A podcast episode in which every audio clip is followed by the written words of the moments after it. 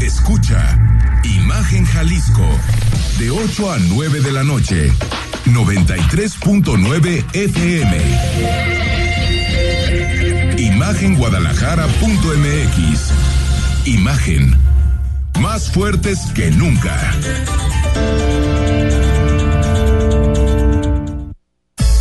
Twitter. Arroba Imagen Radio GDL. Imagen. Más fuertes que nunca. Muy buenas noches, me da mucho gusto saludarles este martes 13 de junio de 2023. Sí, es martes 13. Martes 13, pero bueno, hay que darle siempre buena cara, me da mucho gusto saludarles, soy Rodrigo La Rosa, vamos a comenzar con esto que es Imagen Jalisco para concluir esta jornada perfectamente bien informados de todo lo que es el acontecer local, nacional y por supuesto internacional. Un día movidito, sin ninguna duda, ante lo sucedido con el expresidente de los Estados Unidos, Donald Trump, y virtual candidato republicano para las elecciones que se vienen presidenciales allá con los vecinos del norte bueno, veremos qué, qué, qué, qué sucede con, con, con, e, con, ese tema que pinta muy interesante, pero todo parece indicar que a pesar de los múltiples temas que tiene abiertos Donald Trump con la justicia estadounidense, este podría contender y ser nuevamente presidente de los Estados Unidos, de los Estados Unidos mexicanos, ya iba a decir, fíjese nada más, de los Estados Unidos de América. Total, así las cosas. Y le, adelanto que en un, en un par de días vamos a, a tener una, un análisis ya muy a fondo de, de todo este. Mm, de, de, todo este tema y de las peculiaridades del sistema electoral estadounidense para poder tener ahora sí que que la mirada mucho más amplia y no nada más quedarnos en estos temas de las de las grillas locales, sino estar perfectamente informados ahora sí que de todos los temas y nos arrancamos si le parece. El alcalde de Zapopan, Juan José Frangé, dijo no conocer bien la propuesta que puso sobre la mesa el diputado morenista José María Martínez para reducir el costo de las rentas de viviendas en el área metropolitana de Guadalajara. De hecho, el diputado morenista pidió en su propuesta una donación por parte del municipio en un, en un terreno en el Parque de la Martinica. Sin embargo, hasta el momento no ha habido un acercamiento. Esto nos confirmó hoy el presidente de Zapopan, Juan José Frangé, y lo escuchamos. Si hubiera alguna, nosotros no estamos cerrados a nada, ¿eh? pero eso no va a acabar con las rentas caras. ¿eh? Recordemos que, sí, tú puedes decir que el contrato pues, lo haces por dos y medio y puedes meterte, que a final de cuentas lo que él propone es hacer creo que 200 o 300 viviendas. ¿Tú sabes cuántas viviendas hay en Zapopan? Miles de viviendas, o sea, arriba, digo, son de millón y medio, creo que son 300 mil, 400 mil, de millón y medio para arriba de precio. Entonces, no es una solución realmente. Entonces yo creo que es una posición en la que, pues están caras las rentas, pues sí están caras las rentas, pero es, pues, escoge tú la que tú quieras, no la libertad. No es la solución, es lo que opina el, el alcalde Juan José Frangé. A ver, este, este dato que le doy a continuación ya lo hemos dicho en, en este espacio informativo. La parte, mucho ojo con esto, de el salario promedio, según el YEG en Jalisco, de 10 a 11 mil pesos mensual. Y por otra parte, la renta, que el promedio supera los veintitantos mil pesos. Imagínense usted, o sea, ese es el tema complejo con, con las rentas. Y por otra parte, también aquí hemos tenido otros debates interminables de qué tanto es el, el mercado, qué tanto es el abuso, la especulación inmobiliaria, porque por una parte yo me imagino, y también lo hemos dicho aquí, que si hay personas que, más bien, si hay personas que están poniendo esos espacios en las rentas caras o pinches rentas caras para citar a los que a los que protestan, pues es porque la gente las está pagando también.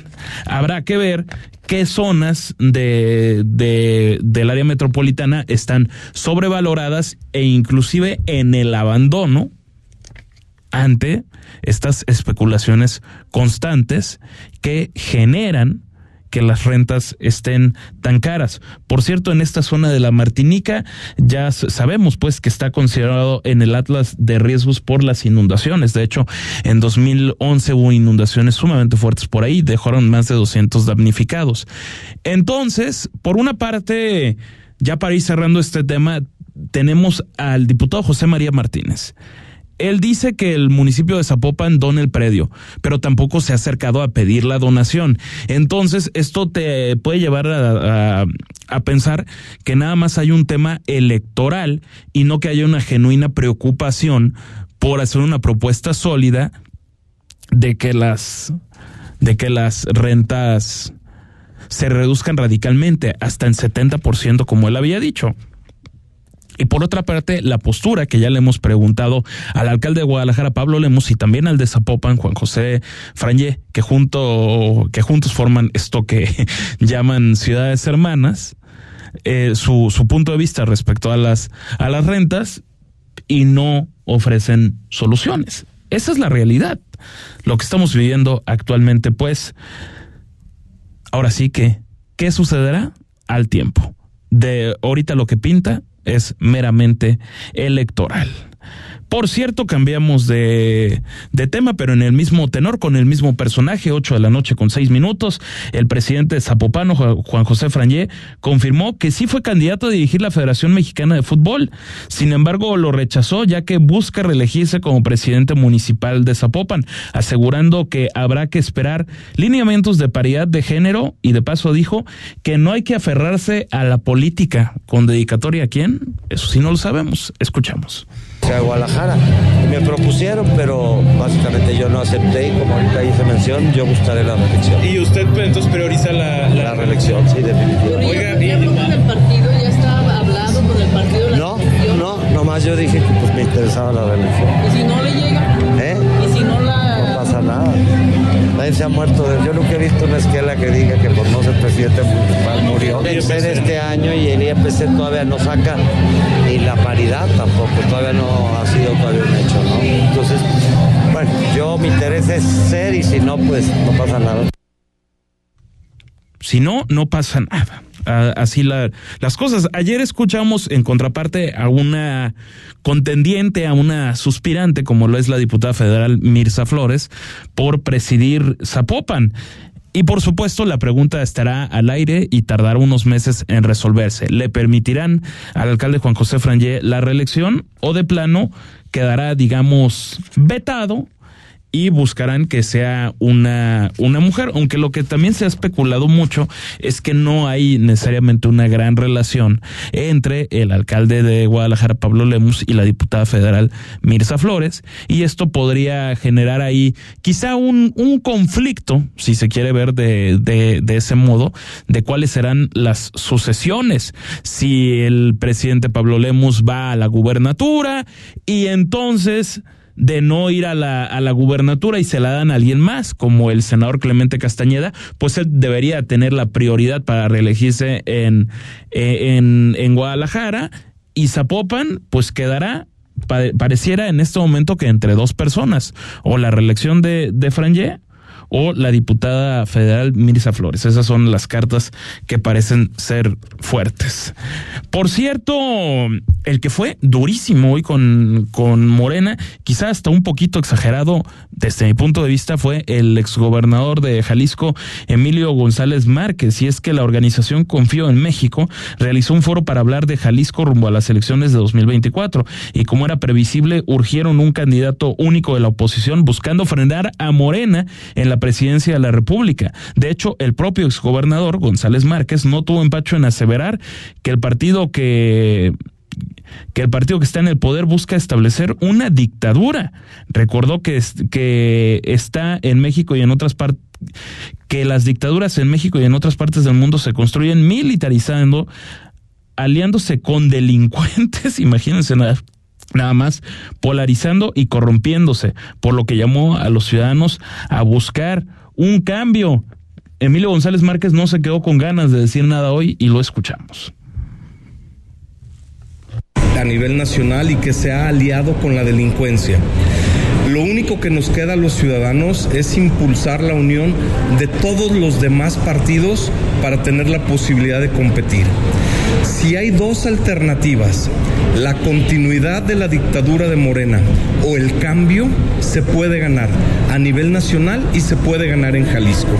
Si los que queremos un México libre nos dividimos, Morena nos va a ganar y entonces va a imperar la dictadura y entonces sí, seremos otra Venezuela y otra Nicaragua, empobreciéndonos y entregando el futuro de nuestros hijos ¿Usted qué opina de los dichos de Emilio González Márquez? Le recuerdo, arroba Rodrigo de la R7, el Twitter de este servidor, por supuesto, arroba Imagen Radio GDL, Instagram, Twitter, ahí estamos a sus órdenes, nos pueden hacer llegar sus puntos de vista, desde luego, y cerramos con un par de notas ya más agradables, aunque los datos que presentaron no lo son tanto.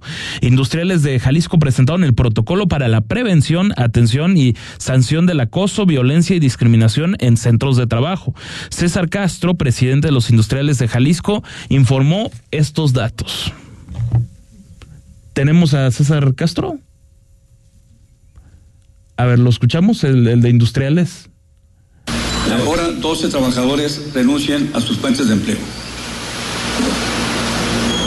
De acuerdo a estadísticas del Instituto Nacional de Estadística y Geografía, en 2022 se reportaron 109.319 abandonos de empleo a nivel nacional de personas que hacen sus actividades incluso por amenazas y agresiones físicas. El presente año, durante el primer trimestre, Jalisco presentó 441 renuncias por actos de discriminación o acoso, dato que ha sido que ha ido en descenso respecto a años anteriores, como se muestra en la gráfica, gracias al arduo trabajo Fíjense nada más qué, qué, qué datos en los que presentó hoy César Castro. A ver, 441 denuncias este año solo en centros laborales de Jalisco. Siete de cada diez mujeres han sufrido algún tipo de acoso. ¿Qué se hará Ahora sí, vamos a lo sustancial. Talleres y cursos en lugares de trabajo, espacios públicos y privados, actividades sociales e incluso en trayectos desde y hacia el centro de, de trabajo. Lo que buscan es incidir en 30 cámaras que agrupa el Consejo de, Industriales de, de, Jalisco para en las empresas precisamente poder impartir todo esto y de a poco lograr reducir lo que es la violencia, la discriminación y el acoso principalmente concentrado en mujeres.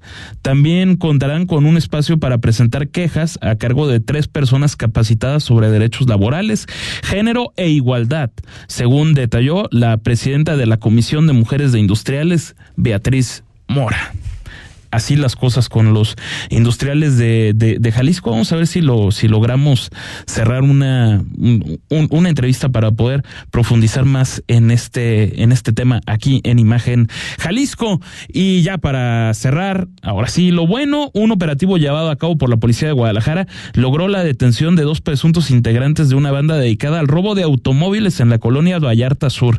Además se logró asegurar dos vehículos, escáneres automotrices y un inhibidor de señal mismos que escondían en compartimentos secretos en un auto. Los hechos ocurrieron la tarde de ayer, luego de que oficiales recibieron un reporte sobre el robo de una camioneta Honda CRB. Esta camioneta se está robando muchísimo, dicho sea de paso, que se encontraba estacionada en la mencionada zona. De manera inmediata se implementó un dispositivo de búsqueda y los agentes del escuadrón motorizado Gamas identificaron un vehículo con las características descritas, el cual iba en compañía de un Chevrolet Aveo. Los arrestados fueron identificados como Jonathan Eduardo N, de 28 años, y Jonathan Adrián, de 22 años.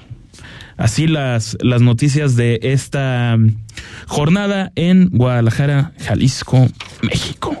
Le vamos a seguir informando. Le recuerdo nuestras vías de, de comunicación, arroba Rodrigo de la R7, Instagram, Twitter, arroba Imagen Radio GDL. Le seguimos informando aquí en el 93.9 de frecuencia modulada. Vamos a ir a la primera pausa comercial de, de este espacio y regresamos con una entrevista importante porque le vamos a hablar de algo que usted seguramente ha padecido y de qué manera estos días y sobre todo hoy en la tarde que era verdaderamente insoportable. El calor. Al corte en Imagen Jalisco. El análisis político. En Imagen Jalisco. Regresamos. El respeto, la inclusión y la igualdad son valores que el INE promueve y pone en práctica para que ninguna persona sea discriminada. Porque para el INE todas las voces cuentan. Hoy todas y todos tenemos un módulo de atención cerca, con personal eficiente y capacitado para brindar a la ciudadanía una atención digna e incluyente. Encuentra el más cercano a ti en ubicatumodulo.ine.mx. En la democracia contamos todas, contamos todos. Mi INE es valioso porque nos incluye y nos une. Los vapeadores pueden ser muy atractivos y fumar te hace sentir grande. Pero si lo haces, vivirás 10 años menos.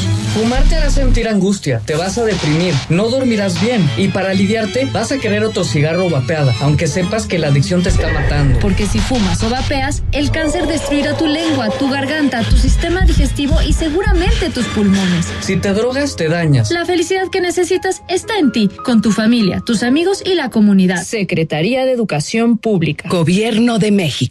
Es domingo por la noche y no supiste nada del mundo del deporte. No te preocupes, sintoniza de 8 a 10 de la noche Imagen Deportiva por Imagen Radio. Escucha la voz más saludable de México. Etel Soriano, en bien y saludable.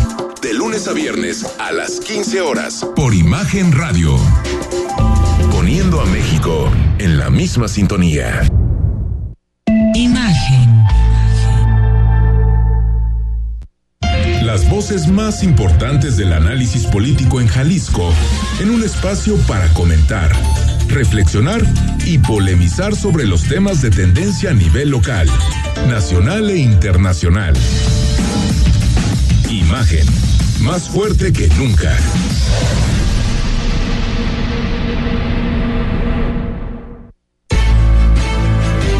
Estás escuchando Imagen Jalisco.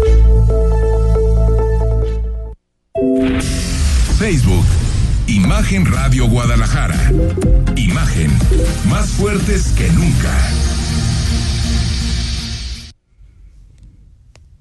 Qué bueno que continúa con nosotros, 8 de la noche con 17 minutos. Ahorita en cualquier momento vamos a tener el enlace este que les prometimos para hablar precisamente de del calor importante, muy importante que se está viviendo aquí en el área metropolitana de Guadalajara y en otras zonas. De hecho, la Comisión Nacional del Agua confirmó que mantendrá una tercera ola de, de calor en territorio nacional, por eso prevé temperaturas de entre 40 y 45 grados en 19 estados como Baja California, Campeche, Chiapas, Colima, Coahuila, Guerrero, Jalisco, Michoacán, Morelos, Nayarit, Nuevo León, Oaxaca, Tabasco, Veracruz y aún hay más. La ciudad más calurosa en México es la ciudad de Altamirano, donde se reportaron 45 grados, seguido por Apatzingán 41, Guasave 40.5 y por su parte en Guadalajara la temperatura rondó entre los 36 y 38 grados. 38 grados me parece que era la máxima para esta tarde, lo que es un récord para la ciudad y se espera que el calor siga en aumento. Total, qué barbaridad el calor que está haciendo. No estamos teniendo éxito, ¿verdad? En la en la en la llamada. Bueno, veremos si se puede hacer un poquito más adelante mientras nos seguimos manteniendo con otro tipo de información. Y es que hubo un encuentro entre el presidente Andrés Manuel López Obrador, que, la, que con la nueva llegada de la nueva presidenta del INE, Guadalupe Tadei, abrió la posibilidad de una nueva relación con el instituto. Yo no sé si esta noticia sea precisamente buena, y es que los integrantes del Consejo General del propio INE se reunieron hoy por la tarde en Palacio Nacional con el propio presidente. Escuchamos lo que dijo precisamente Andrés Manuel López Obrador. Pienso que hay condiciones inmejorables para inaugurar una etapa nueva. Hacen falta algunos ajustes a la legislación, pero lo más importante de todo es que las autoridades electorales sean mujeres, hombres con integridad y principios, auténticos demócratas. Pero bueno, vamos a iniciar una nueva etapa. Esta es una plática con los miembros del Consejo del INE y es para que actúen con independencia. Nosotros no nos atrevemos a recomendarles nada. Nosotros no nos atrevemos a comentarles nada. Válgame Dios. Bueno, no se saben muchos detalles de qué pasó en esta, en esta reunión, pero hubiera estado muy padre, o quiero, o, tal vez con una dosis de ingenuidad, podemos pensar que tal vez, quizá los consejeros del INE le pidieron respetar la ley electoral por ejemplo, ¿no? Tras la reunión con el presidente López Obrador en Palacio Nacional, la autonomía del INE queda garantizada, aseguró la propia consejera presidenta de ese instituto, Guadalupe Tadei. Escuchamos lo que dijo de un alto nivel de colaboración, en donde podemos ahorita ya decir que producto de este encuentro ya vamos a tener otros encuentros con diferentes áreas del gobierno federal que están incluidos con nosotros.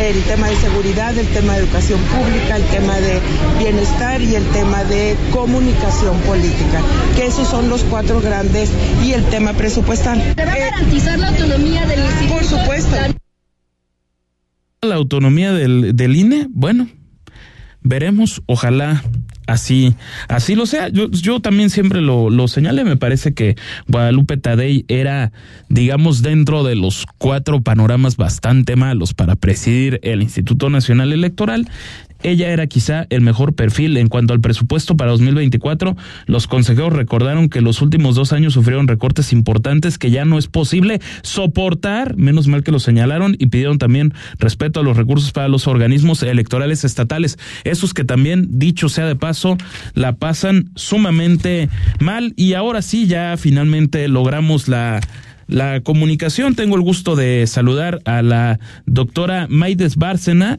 Ella es investigadora del Instituto de Astronomía y Meteorología de la Universidad de Guadalajara. Doctora, qué gusto saludarle.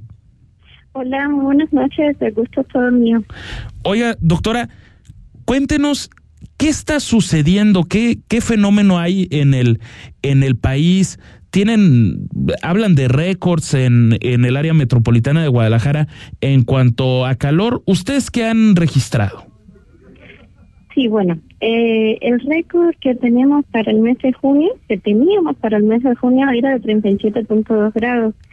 Ese, récord se superó el día 12 de junio con 37.6 y ya el día de hoy también rompimos nuevamente ese récord con 38.0 grados.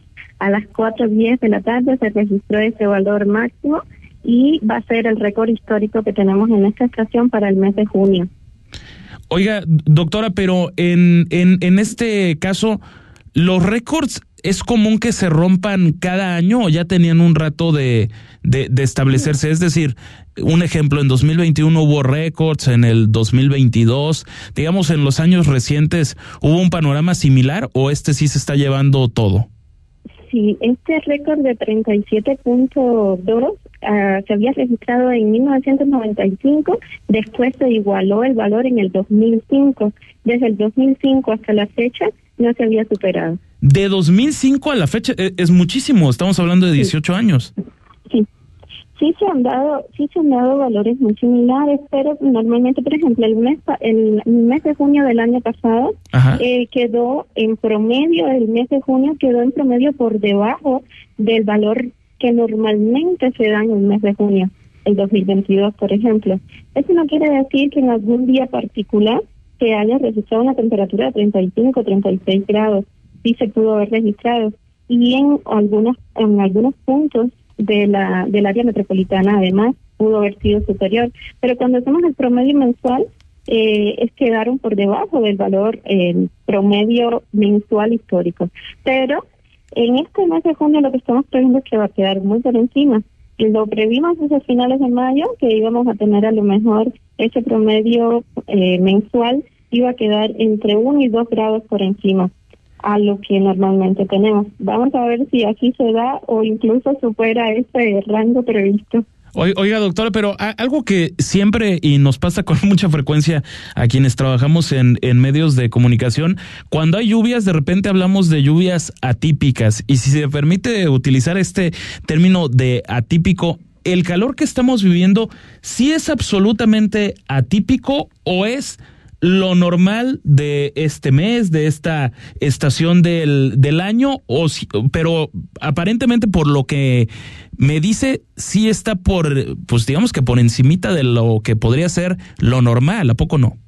Exacto, no, no es para nada típico que se den estas temperaturas de manera consecutiva tantos días en un mes de junio. Eh, las olas de calor normalmente en el país o en esta parte del país, en el Pacífico, los estados que están en el litoral pacífico mexicano, se les dan alrededor del mes de mayo, eh, finalizando abril, y en el mes de junio no es común. Pueden darse tres días, cinco días con temperaturas por encima del promedio pero ya cuando hablamos de olas de calor, pues sí pueden durar hasta 10 días, 15 días, y esta ha sido una muy prolongada. Ya vamos por 13 días y estamos previendo que tres días más van a ser muy cálidos. Y no quiere decir esto que pasados esos tres días no bajen las temperaturas, van a seguir elevadas por encima de lo normal eh, hasta que comiencen las lluvias. Ahora, esto que han hablado especialistas como, como usted de onda de de, de, de calor, ¿cuándo podría, digamos, ya no considerarse como tal? ¿Cuándo terminaría? ¿Hay algún día aproximado? Eh, en lo que duraría esto, hasta que comiencen las lluvias y las estamos previendo en lo que es la región centro del estado, nuestra área metropolitana, para el día 20, 21 de junio. Anteriormente se podrían estar presentando algunas, en lo que es la región sur y altos de, del estado. Ayer, por ejemplo, llovió en la región norte, en la región altos norte, de manera muy puntual, y era un episodio que lo previmos, se pronosticó eh, con tiempo que podría pasar los días 12 y 13 de este mes. Ahora no esperamos más hasta el 18 aproximadamente en esas regiones de manera muy puntual y ya más generalizado hacia lo que es Ciénega, Lagunas, Valles, Centro para el 2021. Ahora, doctora Maides, por lo que entonces me está diciendo, por lo menos que hayan siete, ocho días de un de un intenso de un intenso calor. Así será. Oiga, y, y antes de, de pasar al, al tema de las de, de las lluvias, el llamado golpe de calor, este que se puede llegar a padecer, ¿qué es? ¿De qué forma se puede prevenir? Vaya, ahora sí que a los radioescuchas de, de Imagen Jalisco, ¿qué se les puede decir al respecto para tomar precauciones? Bueno, hoy después de escuchar a los doctores, de doctores pues, de medicina de, del Hospital Civil, en una rueda de prensa que se hizo en la en, de la UDC, pues obviamente el término es muy médico y tiene características muy específicas que ellos sí podrían explicar a detalle. Pero finalmente el golpe de calor de manera general y para que lo entendamos todos, ¿no? Se podría decir que se da cuando tenemos temperaturas muy elevadas, es una como un, se presentan síntomas que son de emergencia y sí están relacionadas con estas temperaturas llegando o aproximadamente parecidas a los 40 grados Celsius. Entonces, eh, decían esos sectores que no se habían registrado ningún caso en el, en, el área metropolitana, o bueno, que hubiese llegado al hospital civil en estos días, pero sí hay que estar alerta, sobre todo con las personas mayores de 60 años y con los niños, porque son personas que no eh, toman el agua libremente, no se hidratan de manera correcta, hay que andar ofreciéndosela. Y pues eh, lo más recomendable pues es no exponerse por tiempo prolongado a los rayos solares de manera directa, estar en un lugar fresco. Uso de bloqueador, por ejemplo. El uso de bloqueador también es importante, pero no por las altas temperaturas, sino por algo que va acompañado de ellas, y es el índice ultravioleta. El índice ultravioleta está muy elevado, está extremadamente alto, con valores de 12 eh, en el horario del mediodía, pero hay que protegerse de esa radiación solar entre las 11 de la mañana y las 3 de la tarde. Pero las temperaturas altas ya las estamos sintiendo entre la 1 y las 4 o 5 de la tarde. Entonces, si nos vamos a proteger de todo, pues hay que andar cautelosos entre las 11 de la mañana y las 5 de la tarde. Órale, o sea, esas como seis horas que pueden ser las más críticas en cuanto a, a los rayos del sol. A los rayos del sol y a las temperaturas altas. Por, por supuesto. Oiga, doctora, ya medio nos lo adelantabas, pero las lluvias finalmente se puede pensar que va a ser un año bueno, malo, regular. ¿Cómo se está viendo? Lo que ya han dicho desde el gobierno de Jalisco es que sequía como tal, de que se tengan que hacer tandeos de agua como se hicieron hace dos años, no es el panorama porque las presas están en buen, en buen momento, digamos. Exacto. Cuando nosotros hablamos de sequía y, y no sé si, si la población por lo general sigue mucho la información del Servicio Meteorológico Nacional, el monitor de sequía. Esta imagen, eh, cuando se interpreta, pues está refiriendo a la precipitación que cayó en 15 días. Si no se ha registrado precipitación, el mapa pues muestra una sequía o índices o indicadores extremos, severos de sequía, pero se refiere a la sequía meteorológica. Y hay cuatro tipos de sequía. Está la hídrica, la, la hidrológica, la agrícola, y es esa, esa, esa preocupación siempre de las personas, bueno, si no llueve no tendremos agua. Afortunadamente, la sequía hidrológica no, no, no está dada, ¿no? Porque los embalses tienen buena, eh, buena mm, capacidad entonces de, de la que se acumuló el año anterior. Entonces lo que se prevé para lo que continuará de la, del periodo lluvioso es que vamos a tener, por ejemplo, un julio muy bueno en cuanto a la lluvia. Va a llover un poquito más de lo que normalmente llueve. Agosto y septiembre estarían cercano a lo normal y octubre otra vez lloverá un poco más de lo que normalmente lo hace. Entonces, lo que prevemos como fin de la temporada lluviosa eh, después de terminarse, ese mes de octubre, incluso noviembre, entonces sería que el comportamiento general va a quedar normal o muy cercano a lo normal, a pesar del déficit de precipitación que se va a dar en el mes de junio por este retraso en la lluvia. También ah, estaba previsto que eh, se iban a tener acumulados eh, aproximadamente de menos 40 eh, milímetros en el promedio mensual de este mes. Entonces, doctora, para ir, ir concluyendo, aunque las lluvias tarden en, en llegar y haya desesperación porque, porque lleguen, parece que van a llegar bien e inclusive lloviendo un poquito más en meses que digamos es menos común, como octubre, por ejemplo. Cuando el mes más lluvioso es julio. Si el mes más lluvioso llueve más, es muy bueno. en octubre ya no llueve tanto, pero si llueve un poquito más de ese valor que normalmente se da, también es bueno es muy beneficioso. Entonces, cuando hagamos ese consenso, ese análisis de todos los meses del periodo lluvioso, podríamos decir desde ya que se va a quedar como en, valores normales, no va a ser tan crítico.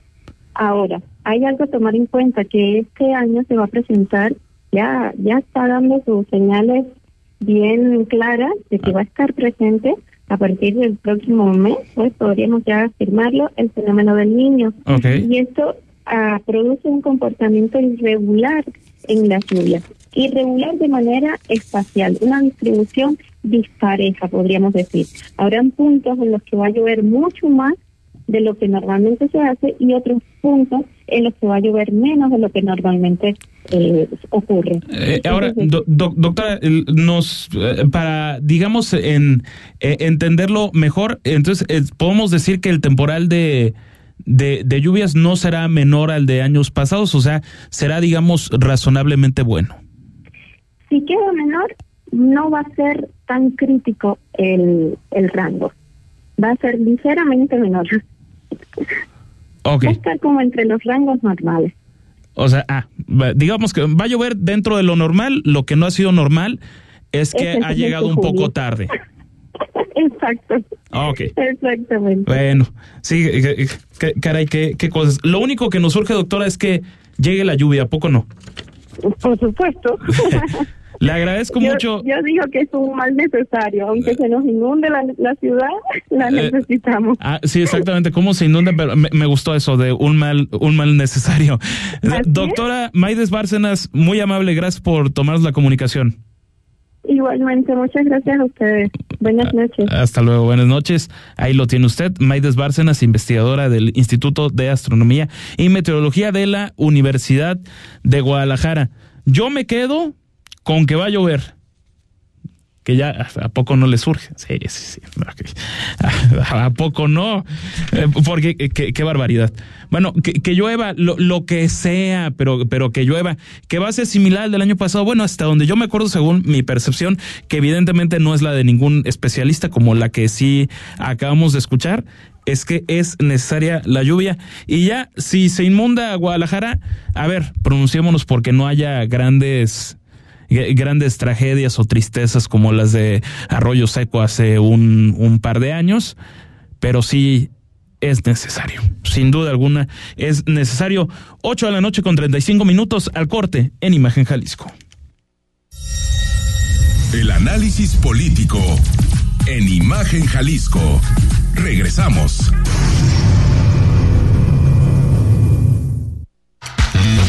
Oh no, el agua se está desbordando.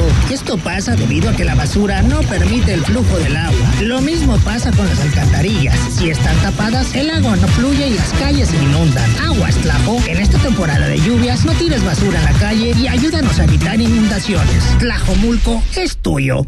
Ahora Jalisco tiene voz propia en imagen. Te presentamos noticias locales que tienen impacto en tu vida. Información relevante y reportajes que reflejan tus costumbres e identidad. Imagen Noticias, primera emisión con Ricardo Camarena. Lunes a viernes 5.50 M. Imagen Televisión Guadalajara 3.1. Conoce más en www.santander.com.mx diagonal cashback. Cuando pagas con tu nómina Santander, te regresa Cashback Baby. 1% en gasolina, 2% en restaurantes y entretenimiento y 3% en farmacias. Cámbiate a Santander y alégrate de recibir Cashback Baby. Escucha imagen informativa Primera Emisión con Pascal Beltrán del Río de lunes a viernes de 7 a 11 de la mañana, hora del centro, poniendo a México en la misma sintonía. El sábado, 4 de la tarde, escucha lo mejor de ¿Qué tal Fernanda? Con Fernanda Familiar, la periodista de vida, en Imagen Radio.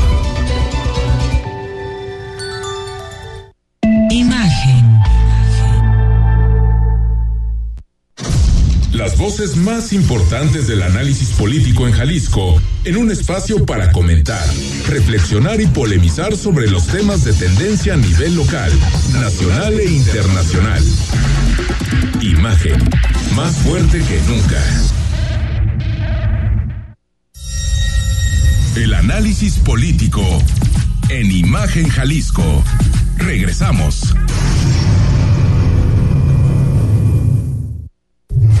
Instagram, arroba Imagen Radio GDL.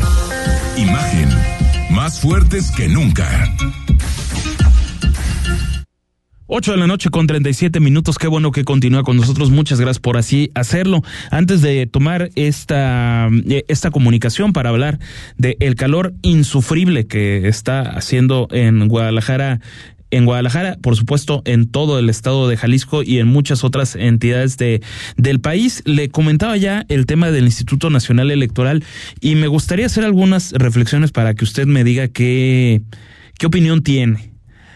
Por, por una parte, a mí sí me parece muy lamentable que, que por un tema de de una rivalidad mal entendida, de un odio profundo hacia dos personajes en específico que me parece hicieron un estupendo papel en el INE, el entonces consejero presidente Lorenzo Córdoba y el consejero Ciro Murayama. El presidente López Obrador se haya dedicado a, a ofender de esa forma al Instituto Nacional Electoral, atacarlo de una forma bestial, absolutamente bestial, para quererlo debilitar a como diera lugar. Finalmente me parece que no lo logró del todo. Y al decir que no lo logra del todo, ¿por qué? Porque a pesar de todo, podemos ver hoy un Instituto Nacional Electoral todavía relativamente poderoso. Quizá no tan poderoso como me gustaría, como si lo veía hace tres o, o cuatro años. Y esto también se debe mucho a la movilización social que, que generó el propio, el propio instituto y lo que fue sin duda la movilización más grande en la historia del país, que fue la más reciente. Ahorita voy a rescatar exactamente la fecha de cuándo fue la, la mega marcha de mega concentración, es mejor dicho, del Instituto Nacional Electoral. Ahorita estamos buscando exactamente cuándo fue porque sí me interesa mucho tener la fecha clara de cuando se protestó a favor del Instituto Nacional Electoral y fue... Ah, caray. Fue el 26 de febrero. Sí, el 26 de febrero, cuando aquí en la, en la Plaza de la Liberación de, de la ciudad de, de Guadalajara fueron 20 mil personas a protestar a favor de la, de pedirle larga vida al Instituto Nacional Electoral, que resistan y por sobre todas las cosas que no se imponga el plan A, que para ese momento estaba por frenarse, y el plan B, que está eh, ya eliminada una primera parte y está en veremos en pausa en la Suprema Corte la segunda la, segunda parte, y esto que también generó que en el Zócalo Capitalino hubiera más de 100 mil personas. Esto del, del Zócalo, recordemos que el Zócalo, la, el Zócalo Capitalino, por supuesto, es como un chicle. Según la autoridad, se compacta o se alarga, se alarga, se alarga. Es una como una goma de mascar. Imagínese, está quizá un poquito grotesco el ejemplo, pero me, me parece que, que puede ir por ahí en el aspecto de que si hay un concierto, que hay un escenario y toda una producción importante que sin duda le quita capacidad a la propia plancha del Zócalo, de repente caben 280 mil personas y cuando lo llenan con un templete muy pequeño de por medio, hay no más de 100 mil, bueno, absolutamente ridículo. Habiendo dicho este contexto, me, me concentro en, en, en, otra parte. ¿Qué mensaje nos está mandando Andrés Manuel López Obrador, el presidente de México, hoy concentrándose, hoy más bien reuniéndose con consejeros del Instituto Nacional Electoral? Yo creo que es como decir, miren, yo estoy fortaleciendo la democracia y alimentar un discurso, porque a López Obrador ya no le interesa ganar en la opinión pública, le interesa ganar en el, no le interesa más bien ganar en los hechos, en la parte jurídica, no enfocarse en las derrotas que ha tenido en la, en la Cámara de Diputados y en la Cámara de Senadores, sino enfocarse en ganar a la, a la opinión, en ganar una narrativa. Con esto la está ganando, quizás sí. El Instituto Nacional Electoral yo creo que no sale tan bien parado.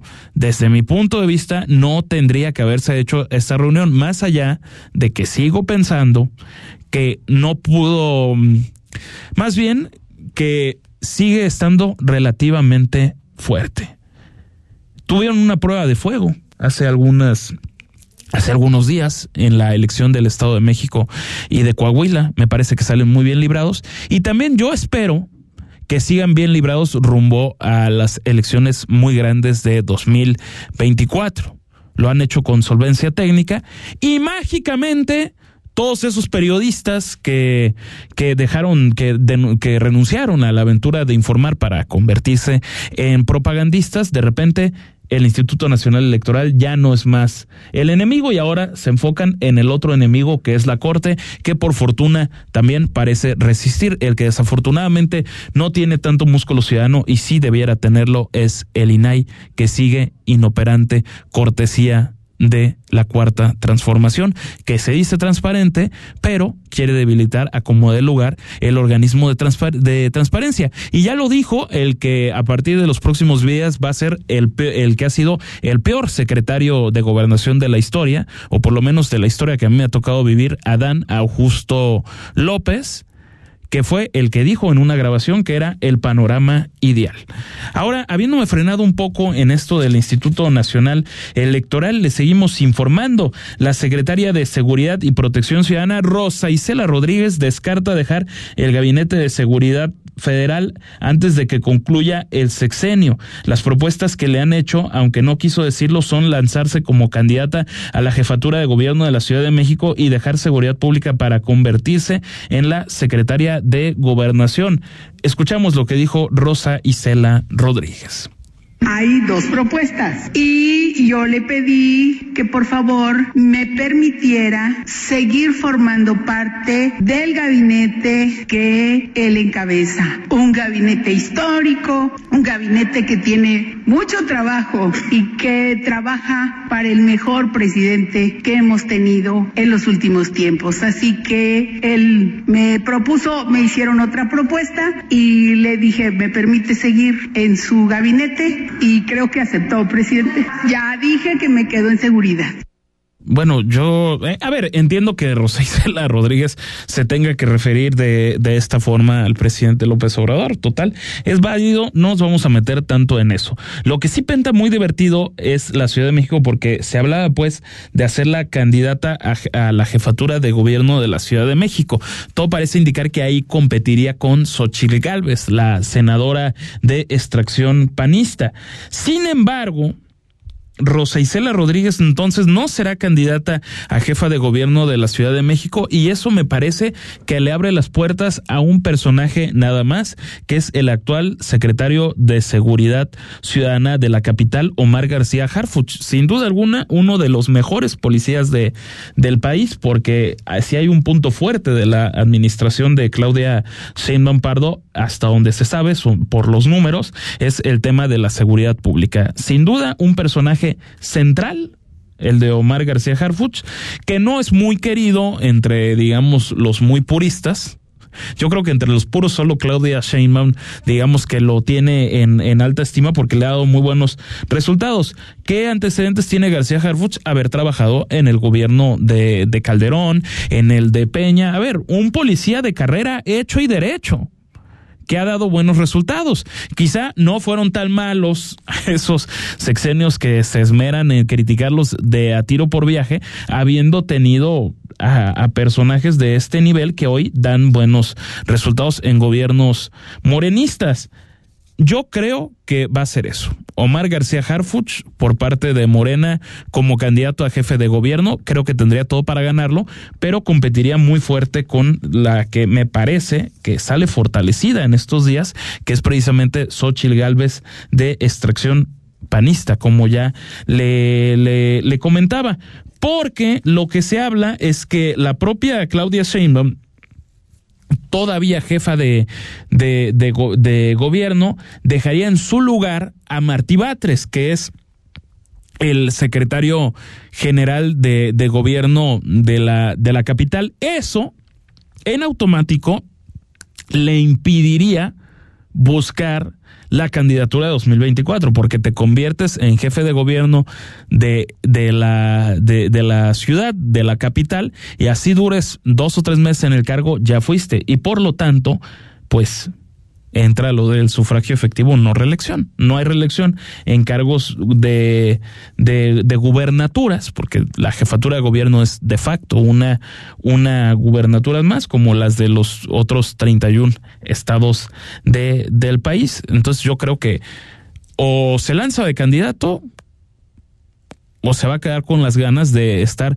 seis años al frente de la ciudad y estar nada más lo que reste de la administración, que es un año y pasadito. Este senador con, li, con, con licencia, que en su lugar, su senador suplente, como breveo cultural, es ni más ni menos que el talibán de César Cravioto, que qué barbaridad. Y ahora va a estar al frente, dicho sea de paso, de la Junta de Coordinación Política del Senado de la República.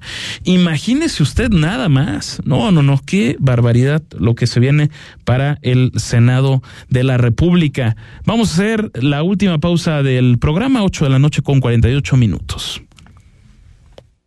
El análisis político en Imagen Jalisco. Regresamos. Los mejores golfistas de América vuelven a Jalisco. La gira de golf PGA Latinoamérica regresa al imponente campo del Atlas Country Club del 22 al 25 de junio. 144 golfistas de 20 países disputarán el Jalisco Open Guadalajara. Asiste y disfruta del mejor golf de Latinoamérica. Entrada libre. PGA Latinoamérica, Federación Mexicana de Golf, Gobierno de Jalisco y Club Atlas invitan.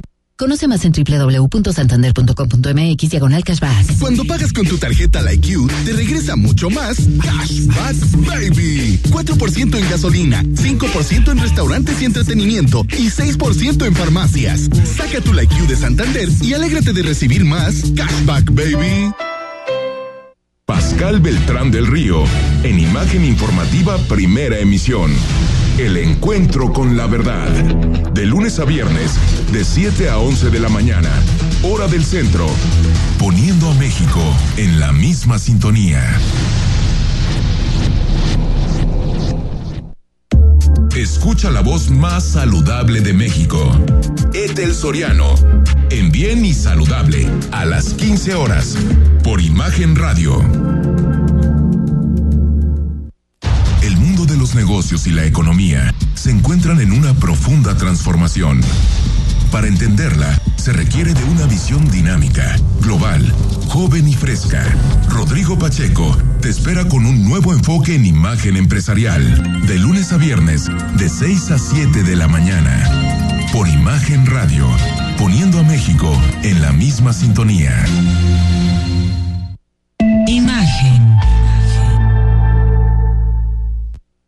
Las voces más importantes del análisis político en Jalisco, en un espacio para comentar, reflexionar y polemizar sobre los temas de tendencia a nivel local, nacional e internacional. Imagen, más fuerte que nunca.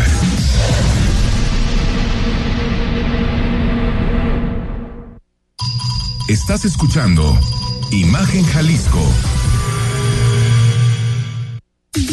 Twitter, arroba Imagen Radio GDL.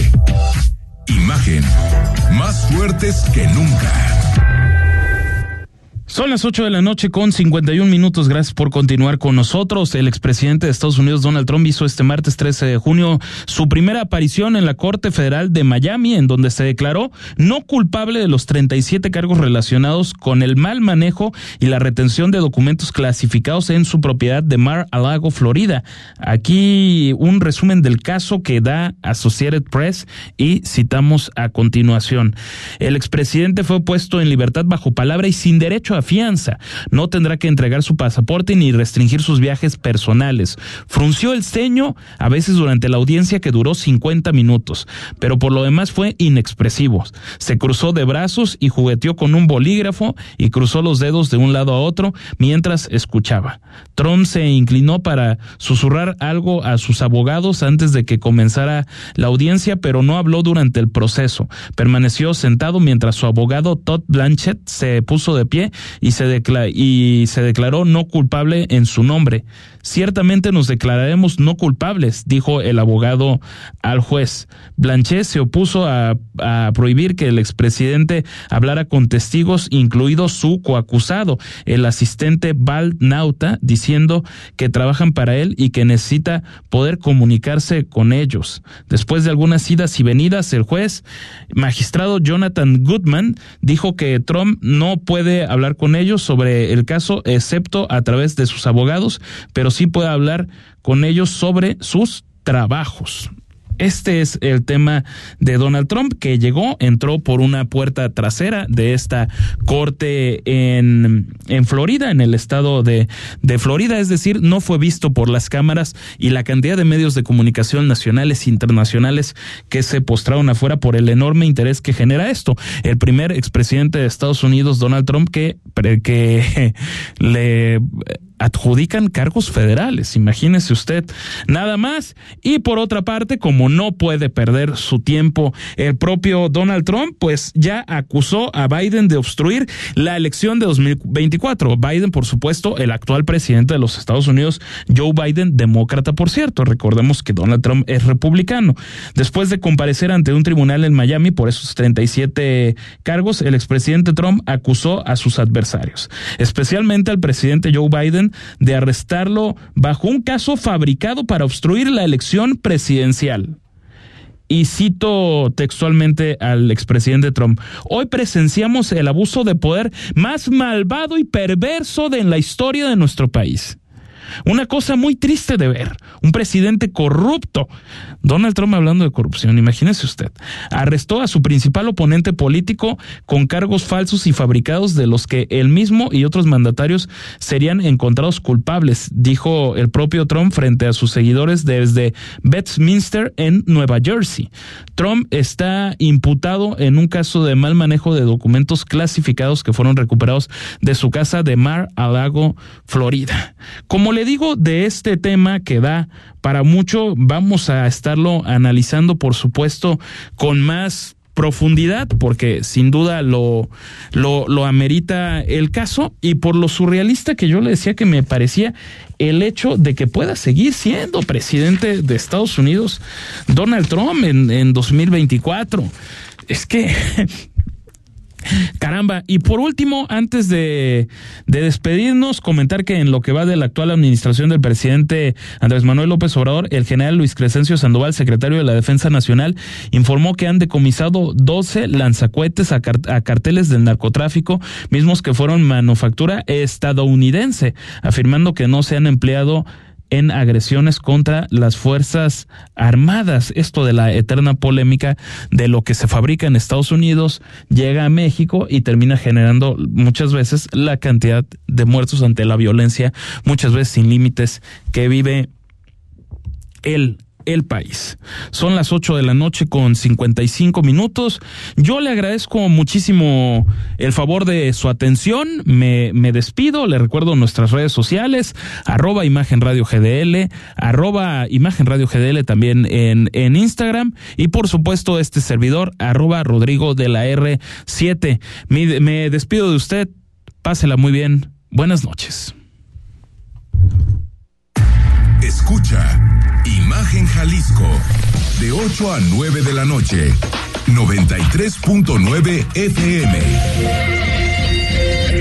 Imagenguadalajara.mx. Imagen. Más fuertes que nunca.